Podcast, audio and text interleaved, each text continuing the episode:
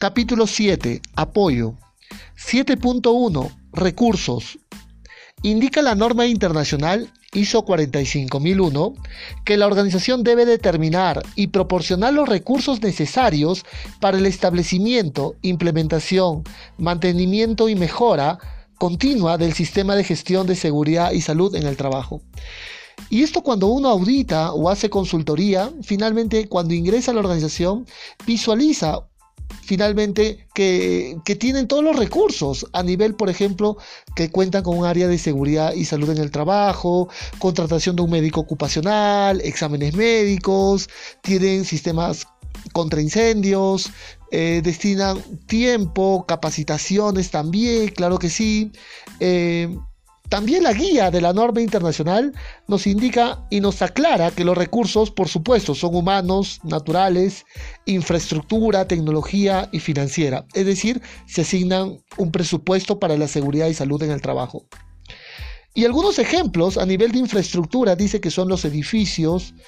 Eh, acuérdense que hay un síndrome incluso del edificio enfermo cuando no se le hace un correcto mantenimiento, saneamiento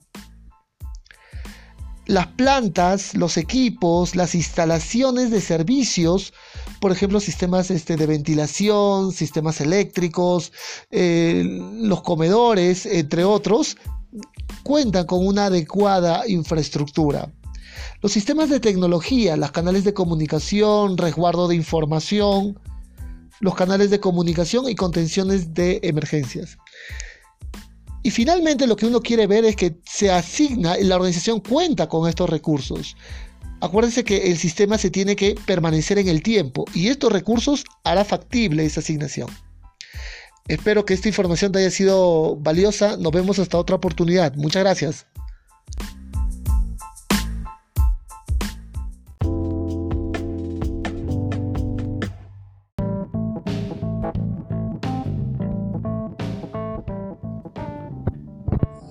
7.2 Competencia. Declara la norma internacional que la organización debe, letra A, determinar la competencia necesaria de los trabajadores que afecta o puede afectar a su desempeño de la seguridad y salud en el trabajo. Es decir, aquellos trabajadores que hagan alguna labor de alto riesgo definido ya en tu 612, tales como trabajos en altura, en caliente, espacios confinados, trabajos eléctricos, trabajos con sustancias químicas peligrosas, izajes, excavaciones, pues tiene que ser competente, no puede ser cualquier persona. De la misma manera que pueda afectar el desempeño del sistema de gestión de seguridad y salud. El médico ocupacional, por ejemplo, que va interpretar alguna data de estado de salud. Aquellos que hacen investigaciones de incidentes, aquellos que van a participar en la determinación de la causa raíz de un incidente tienen que ser competentes. Aquellos auditores que van a, de alguna manera, a reflejar un estado de, de, de desempeño del sistema de gestión de seguridad y salud tienen que ser competentes. Letra B. Asegurarse de que los trabajadores sean competentes, incluyendo la capacidad de identificar los peligros, basándose en educación, formación o experiencia. En ese sentido, la norma nos recuerda que la competencia la define la educación, la formación y también ha agregado el concepto de O o la experiencia. La experiencia, las vivencias, las incidencias que tú has tenido en el tiempo te ha dado un conocimiento, alguna destreza y finalmente a eso la norma le ha denominado que usted ha alcanzado un nivel de competencia. Y eso está muy bien. La formación, ¿qué es la formación? La formación es un curso de especialización que tú has tenido que llevar. Por ejemplo, soldadura, por ejemplo, manejo defensivo, manejo de sustancias químicas, entre otros. La formación es el grado de instrucción. Primaria, secundaria, técnico, superior, colegiado, habilitado, la que tú hayas definido. Y la letra C es, cuando sea aplicable, tomar acciones para adquirir y mantener la competencia necesaria y evaluar la eficacia de las acciones tomadas. La norma nos recuerda que cuando sea aplicable, si es que no tiene la competencia, la educación, la formación, porque los conocimientos van cambiando, la tecnología va cambiando, garanticemos de que la persona va a mantener esa competencia. Le vamos a dar formación, capacitación, una pasantía, algún programa de especialización, invitaremos a un proveedor para que nos entregue de alguna manera ese conocimiento técnico especializado y hay que evaluar la eficacia. Más allá de evaluar con un, con un examen escrito, garanticemos de que la persona ha alcanzado ese nivel de conocimiento. ¿Y de qué manera? De repente evaluando que el docente lo evalúe pero en el terreno, a ver si está soldando de la manera adecuada, si está manipulando las sustancias químicas como se le había enseñado. La letra D de, este apartado nos dice que hay que conservar la información documentada apropiada como evidencia de su competencia. Y esta cláusula, al igual que la cláusula de 5.3, le corresponde al Departamento de Recursos Humanos garantizar de que esa persona asignada es competente. Es decir, que va a guardar todo el legajo de tu educación, formación y la experiencia necesaria. En la guía de esta norma internacional nos recuerda de que la persona tiene que tener esas habilidades y conocimientos para identificar apropiadamente ese peligro y tratar los riesgos, asociados con su trabajo y su lugar de trabajo, por supuesto. Al determinar, menciona la norma en la guía A7.2 que al determinar la competencia de cada rol, la organización debería tener en cuenta algunos de estos temas. La letra A, lo que habíamos hablado, la educación, formación, cualificación y la experiencia necesaria al asumir un rol y la formación continua y permanente. También debe de tener la competencia de garantizar un ambiente de trabajo, velando por el orden y limpieza, el cumplimiento de las medidas preventivas y controles relacionados a su proceso de evaluación de riesgos, porque yo establecí ahí seguramente controles administrativos, controles de señalización, de protección, de controles de ingeniería que él tiene que obedecer y cumplir. Determinar la competencia asociada a marcos legales como el médico ocupacional. O sea, para el marco legal peruano, el médico tiene que ser médico, colegiado, habilitado, con maestría, entre otros. Debe tener competencia en el entendimiento de la política de seguridad y salud. Él ha recibido un entrenamiento referido a los compromisos de esta política y él entiende y la comprende.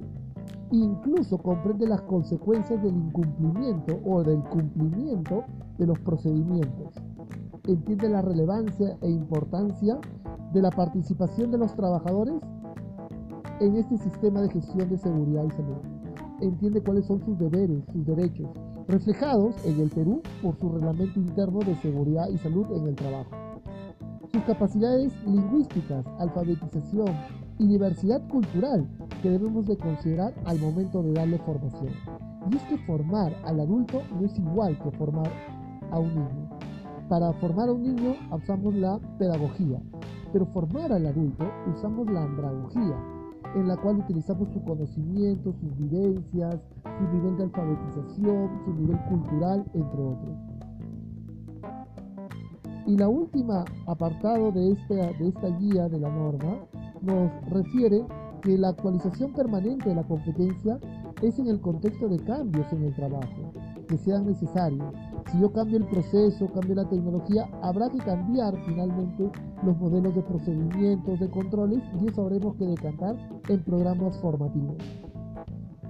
Los trabajadores pueden ayudar a la organización a determinar competencia, claro que sí, porque ellos vienen de otras organizaciones y en la cual determinan algunas mejores técnicas y prácticas que cuando llegan a la nueva organización la pueden incluir. Los trabajadores deberían tener la competencia necesaria incluso de alejarse de situaciones de trabajo inminentes o graves.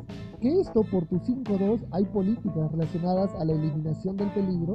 Cuando el trabajador encuentra un peligro realmente inminente, no hacer la tarea estaría en concordancia con esa eliminación. Según sea apropiado, los trabajadores deberían recibir información requerida para permitirles llevar a cabo eficazmente sus funciones y representación en materia de seguridad y salud en el trabajo.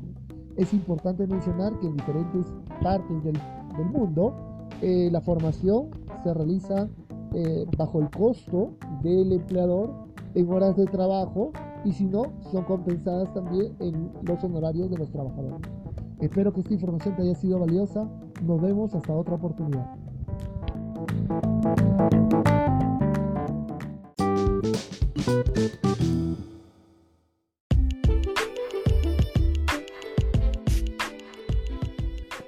¡7.3! Toma de conciencia.